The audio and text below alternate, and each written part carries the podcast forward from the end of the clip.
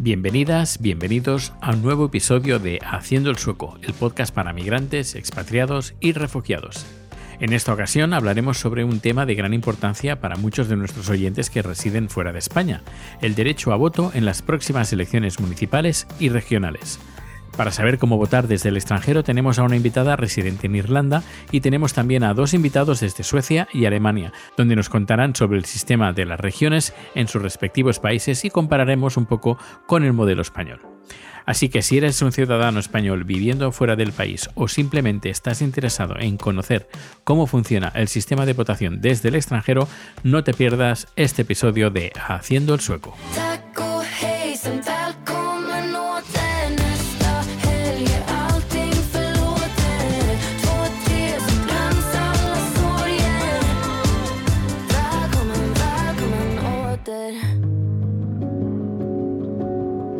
Muy buenas, pues como he dicho antes, estamos aquí con David, Jaime y Nerea. Hola, ¿qué tal? ¿Cómo estáis? Muy bien, muchas gracias. Muy bien, gracias. Hola, Daniel, muchas gracias. gracias. Eh, David, ¿desde dónde? Pues yo estoy conectado desde Estocolmo, Suecia. Sí, eh, cerquita de aquí, bueno, cerquita de aquí en, comparación con el resto de invitados. Eh, Jaime, ¿desde dónde conectas? Yo desde la capital de Alemania, desde Berlín Occidental concretamente, por si alguno se lo pregunta. Perfecto. Eh, y también tenemos a Nerea. Hola, Nerea. Hola, ¿qué tal? Yo vivo en Irlanda, pero ahora mismo estoy en Extremadura, estoy en la tierra. Extremadura. Muy bien, muy bien. Vamos a hacer un poquito las presentaciones y para que la gente os conozca, empezamos con eh, David. David, cuéntanos eh, quién eres, a qué te dedicas y en qué pasas tu tiempo libre. Bueno, pues eh, sí, me llamo David García, vivo en Estocolmo desde hace bastantes años, desde el 97. me dedico, bueno, trabajo dentro del sector de la educación superior en una universidad, en la Universidad de Estocolmo. Y mi tiempo libre pues lo dedico a, la música y sobre todo a cuestiones políticas y sindicales, eh, sobre todo. Eh, las sindicales más relacionadas con el trabajo, pero ahora bastante más a temas políticos quizás. Muy bien. Eh, Jaime.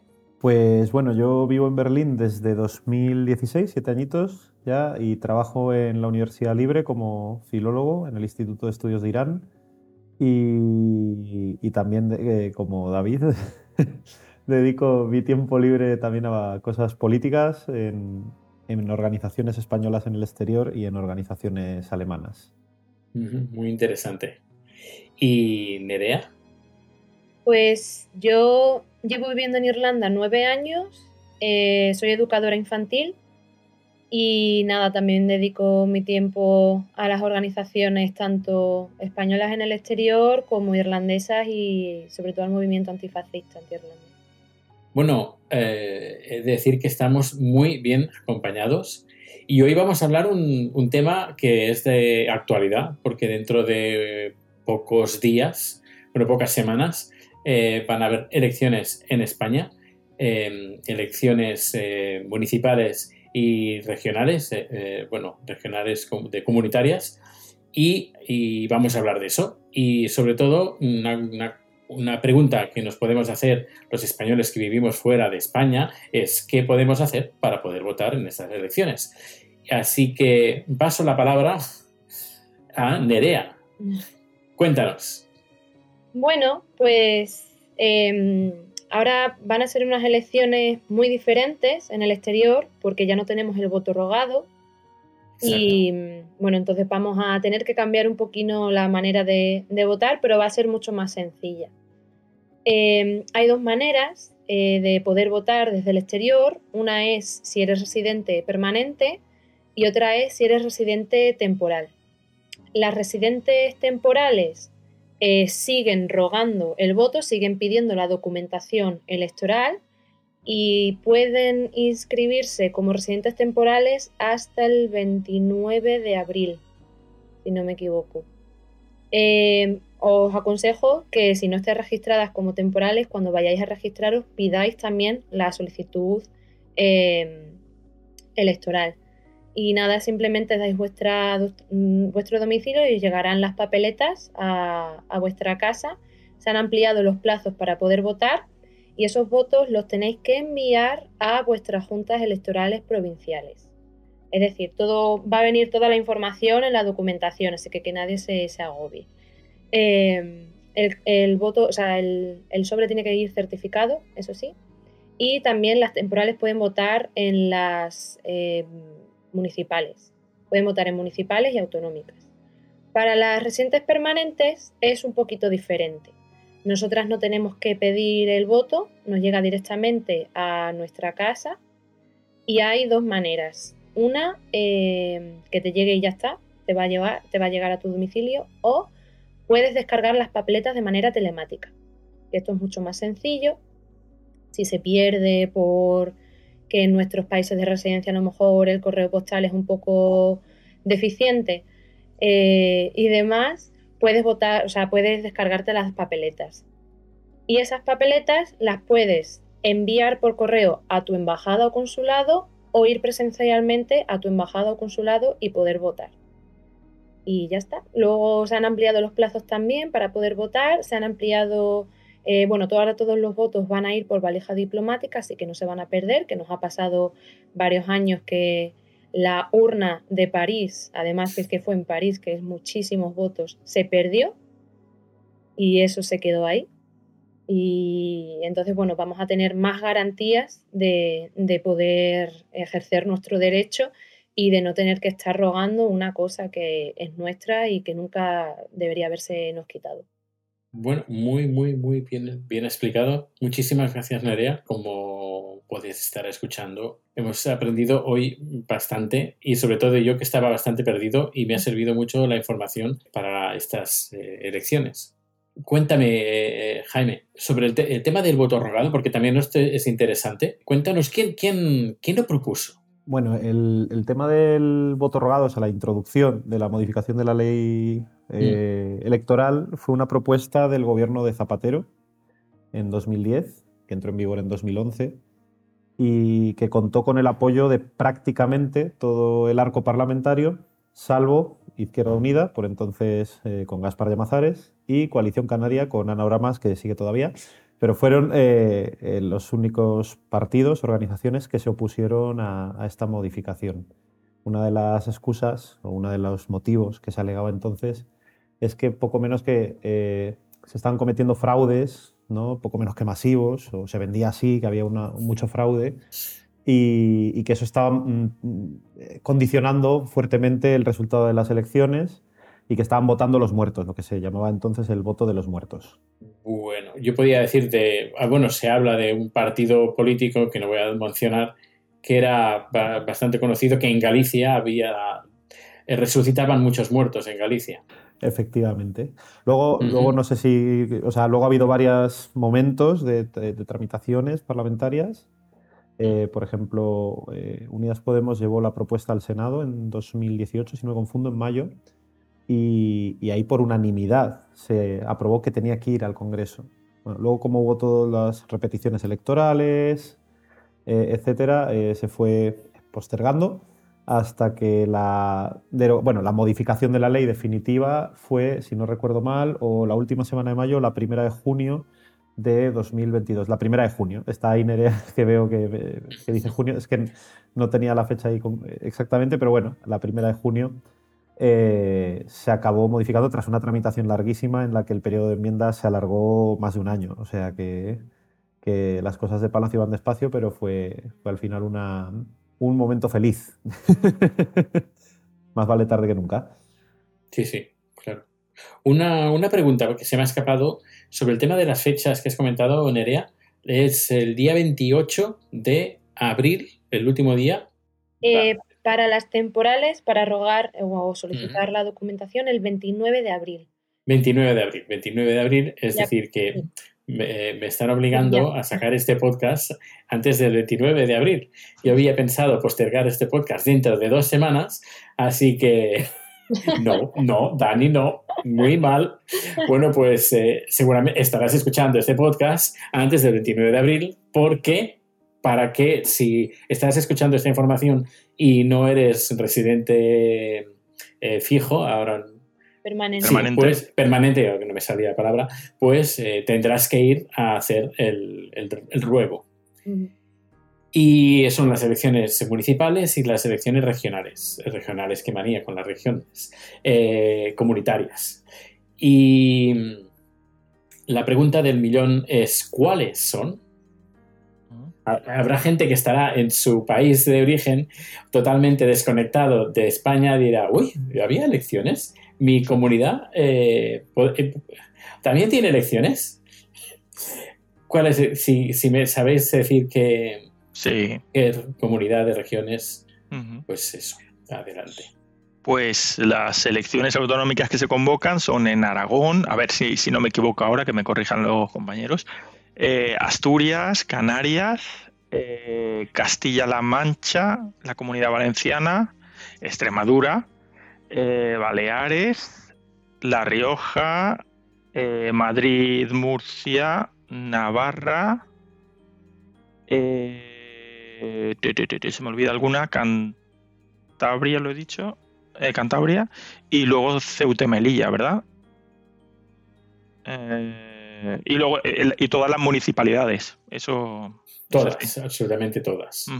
¿Puedo, hacer un apunte? Eh, para, también se votan, que es importante para el exterior, porque pueden votar tanto residentes fijas, o sea, permanentes como no permanentes, eh, cabildos insulares, gobiernos insulares de Baleares y juntas generales de Euskadi. ¿no? Por ejemplo, aunque en Euskadi no hay autonómicas, eh, las juntas generales también las puede votar la gente que vive en el exterior. Y eso por, hacer el, matiz de, los cabildos, que quienes no tenemos ni cabildos insulares ni, juntas generales, esto de poder elegir la diputación es una cosa un poco eh, que se nos queda rara ¿no? para quienes no lo tenemos.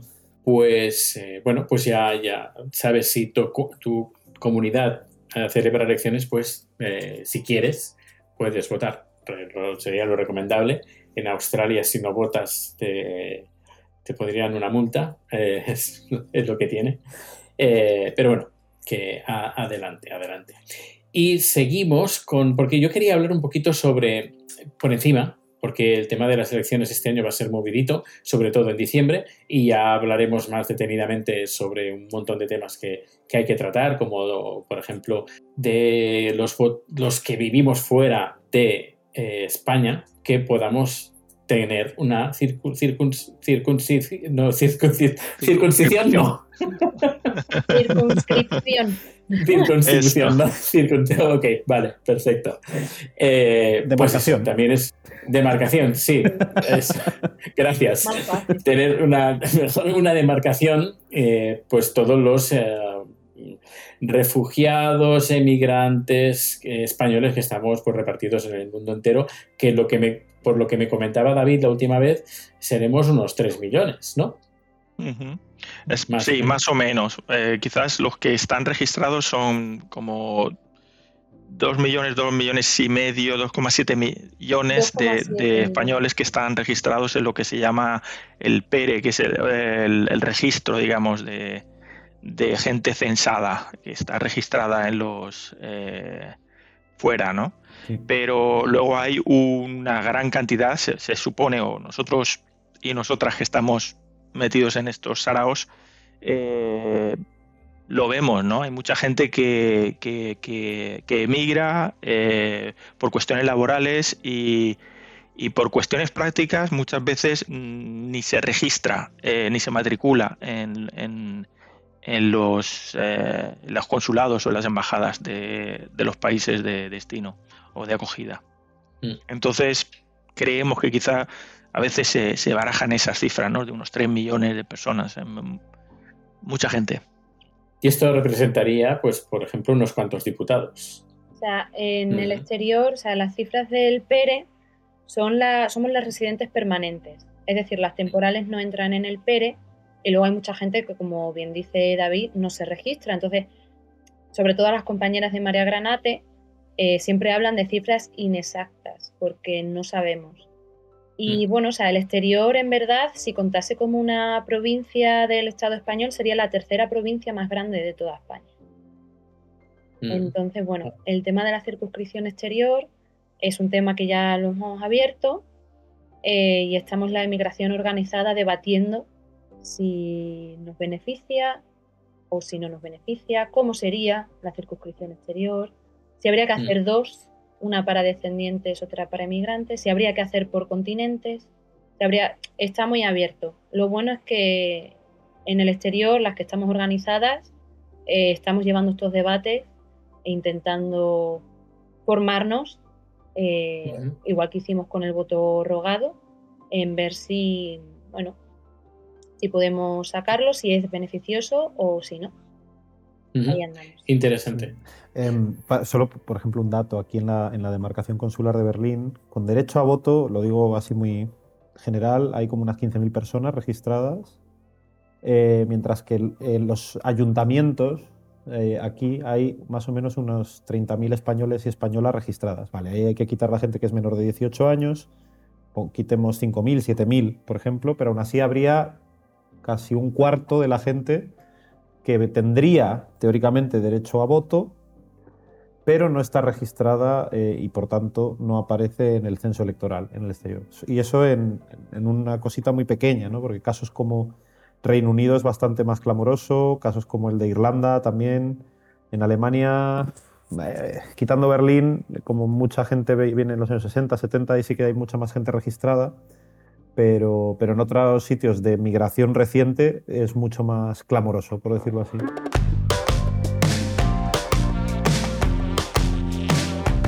Todas las canciones de fondo están disponibles en la plataforma Audio Puedes darte de alta gratis y tener acceso a cientos de canciones y efectos de altísima calidad para usarlos en tus podcasts, vídeos o directos.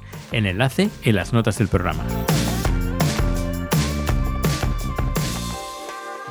Como son elecciones pues regionales, eh, comunitarias, había pensado en, ya que estamos aquí en Suecia en Alemania y también en, Irlanda, podríamos hablar un poco de cómo si tenemos regiones o comunidades de nuestro país, lands, landes, como en, Alemania, y más o menos cómo, cómo funciona. Tampoco hay que ponerse bien a fondo, pero bueno, a menos contar un poquito por encima a la gente que nunca ha oído hablar que, por ejemplo, en Suecia, eh, pues tenemos las tenemos regiones también, y además un montón de regiones.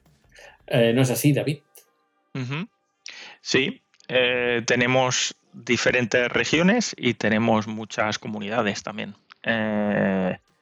Y el sistema de, voto para es, bastante parecido al que tenemos en, España. O sea, si se compara el de Suecia con, España, se llaman regiones, pero bueno, vienen a ser como comunidades autónomas prácticamente, aunque el Estado tiene otro, otro, otra forma de, trabajar con, estas regiones, digamos.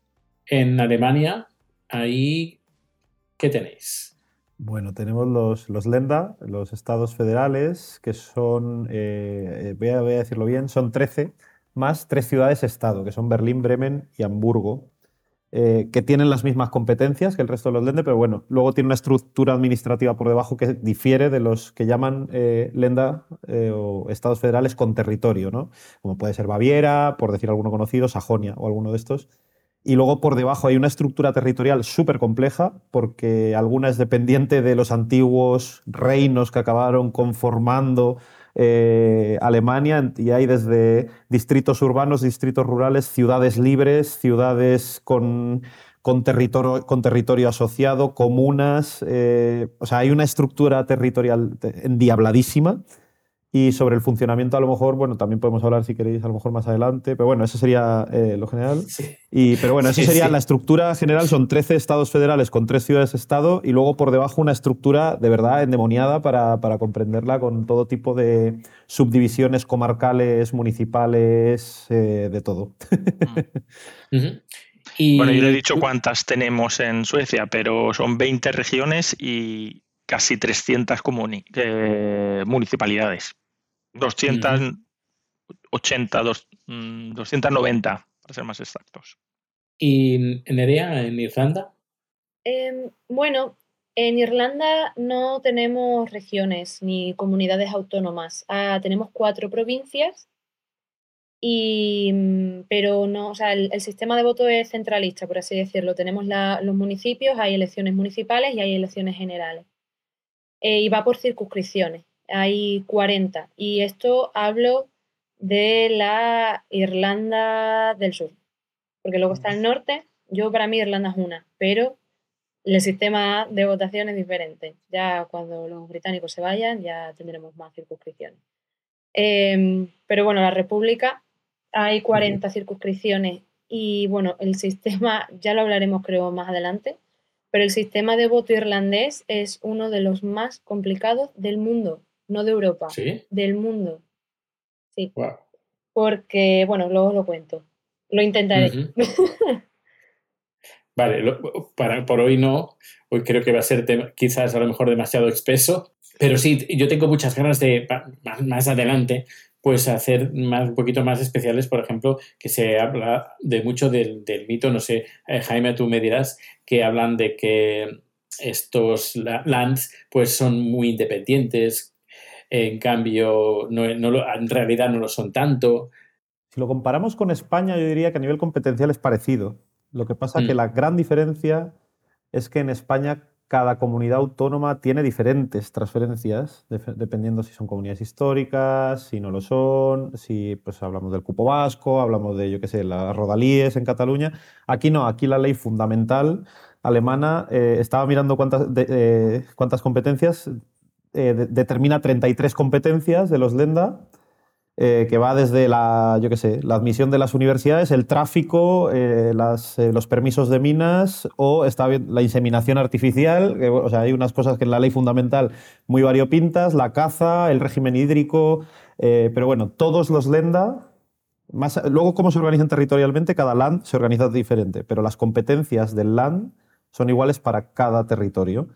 Y, pero yo diría que a nivel competencial, en términos generales, no es tan distinto al que pueda tener España.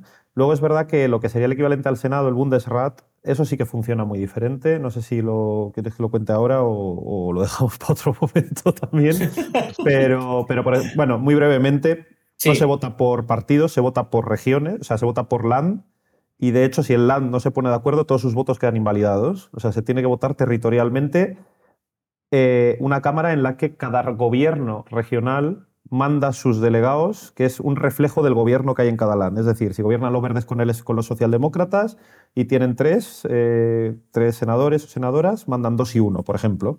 Pues se tienen que poner de acuerdo para, para votar eh, o si no, quedan anulados. Lo que suele pasar es que si no están de acuerdo se abstienen.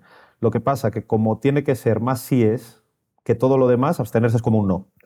Pero bueno, eh, digamos que políticamente pueden decir, bueno, no tenemos diferentes posiciones, no es un no rotundo, sino que dentro de nuestros senadores y senadoras es diferente. Entonces ahí sí que la Cámara Regional es bastante diferente, ¿no? Porque es un voto por territorio, no un voto por partido.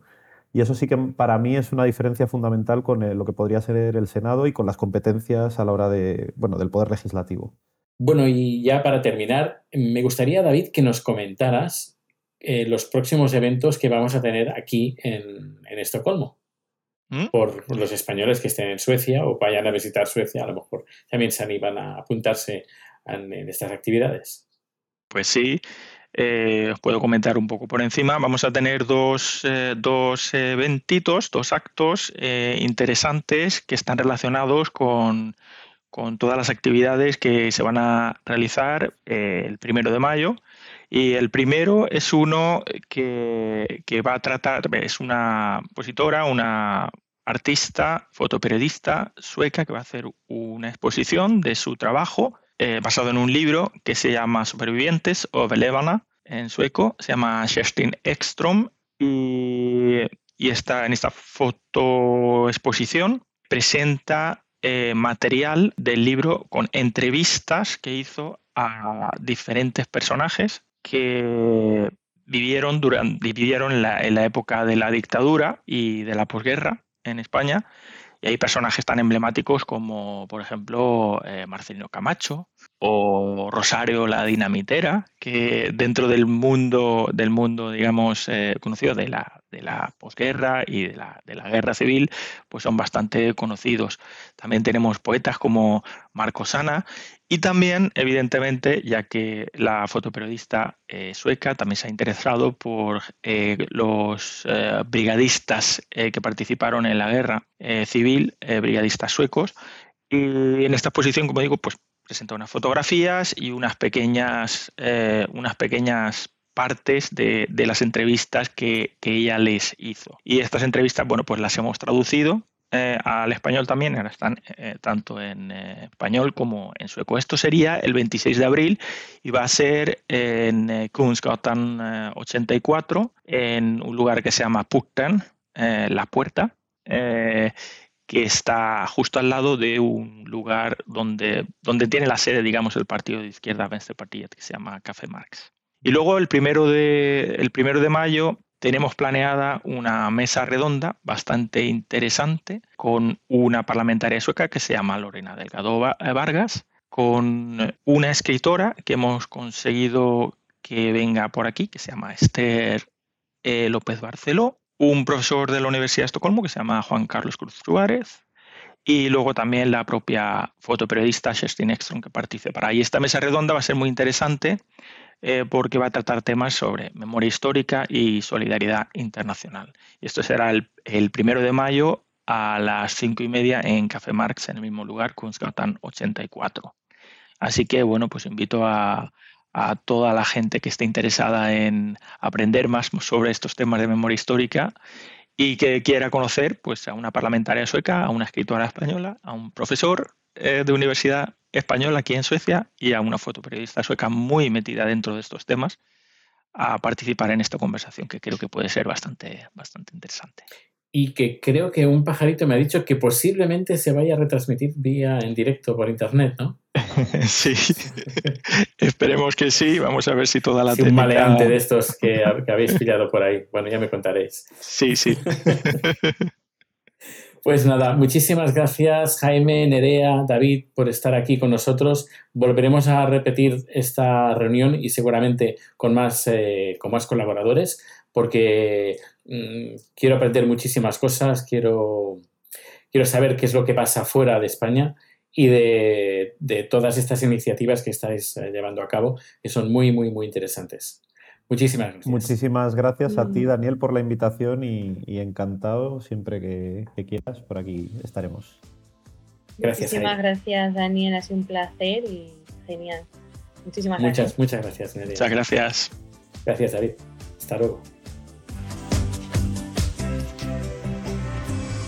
Y hasta aquí el capítulo de hoy. Espero que haya sido interesante y no me queda otra que despedirme sin antes recordarte que si te gusta este podcast, compártelo en tus redes sociales. Y si tu reproductor te permite dar 5 estrellas, pues sería fantástico que nos las pudieras dar. Muchas gracias. Y como cada final, pues nos despedimos con una canción sueca. Y lo haré con un cover de los Pecho Boys interpretado por el dúo sueco Western Girls. He de confesar que uno de los motivos por los cuales decidí venirme a Suecia fue por su música. Y aquí, uno de los grupos que en 2009 no paraba de escuchar. Gracias por la escucha. Y si no pasa nada urgente, nos reencontraremos en un par de semanas. Hasta luego.